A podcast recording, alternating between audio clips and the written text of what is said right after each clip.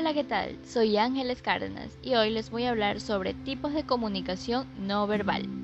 El estudio de la comunicación no verbal es amplio y complejo. Primero, expresión facial. Las expresiones faciales son el rasgo esencial de la comunicación no verbal, pues revelan todas las emociones de nuestro interlocutor.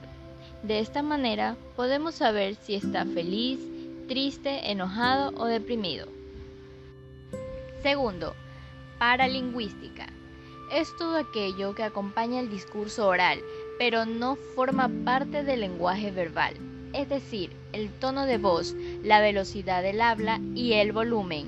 También incluye otros sonidos que emitimos como parte de un diálogo, risas, gritos, gruñidos, quejidos y llantos. Tercero, gestualidad implica todos los movimientos que realizamos durante una conversación con los brazos, los hombros, las manos o la cabeza.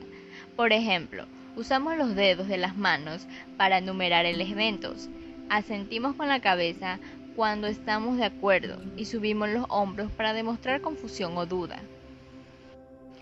Cuarto, proxémica.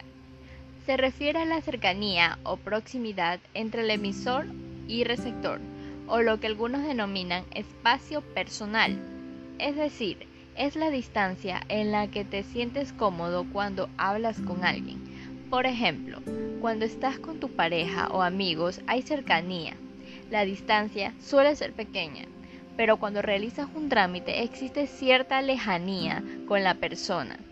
La distancia suele ser mayor, de modo que acercarse a la gente denota confianza, afecto o seguridad, mientras que alejarse demuestra apatía, rechazo o animadversión. Siempre que tengas que comunicarte con un cliente, permanece lo suficientemente cerca para que te escuche pero sin invadirlo. 5. Áptica. Esta abarca el contacto físico es decir, las interacciones en las cuales las personas se tocan. Abrazos, palmadas en la espalda, saludos. En las sociedades occidentales es común saludar y despedirse con un apretón de manos. Es un gesto cordial y poco invasivo. En otras culturas como la japonesa, el saludo puede hacerse sin realizar ningún contacto, a través de una ligera reverencia de la cabeza. 5. Postura. Incluye todas las maneras en las que movemos el cuerpo mientras nos comunicamos, ya sea voltearse, agacharse, enderezarse, todas transmiten un mensaje.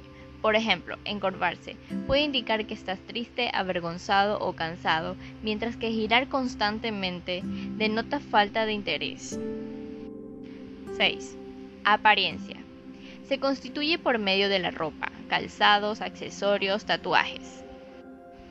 Este elemento es crucial para la comunicación no verbal, pues revela mucho de una persona.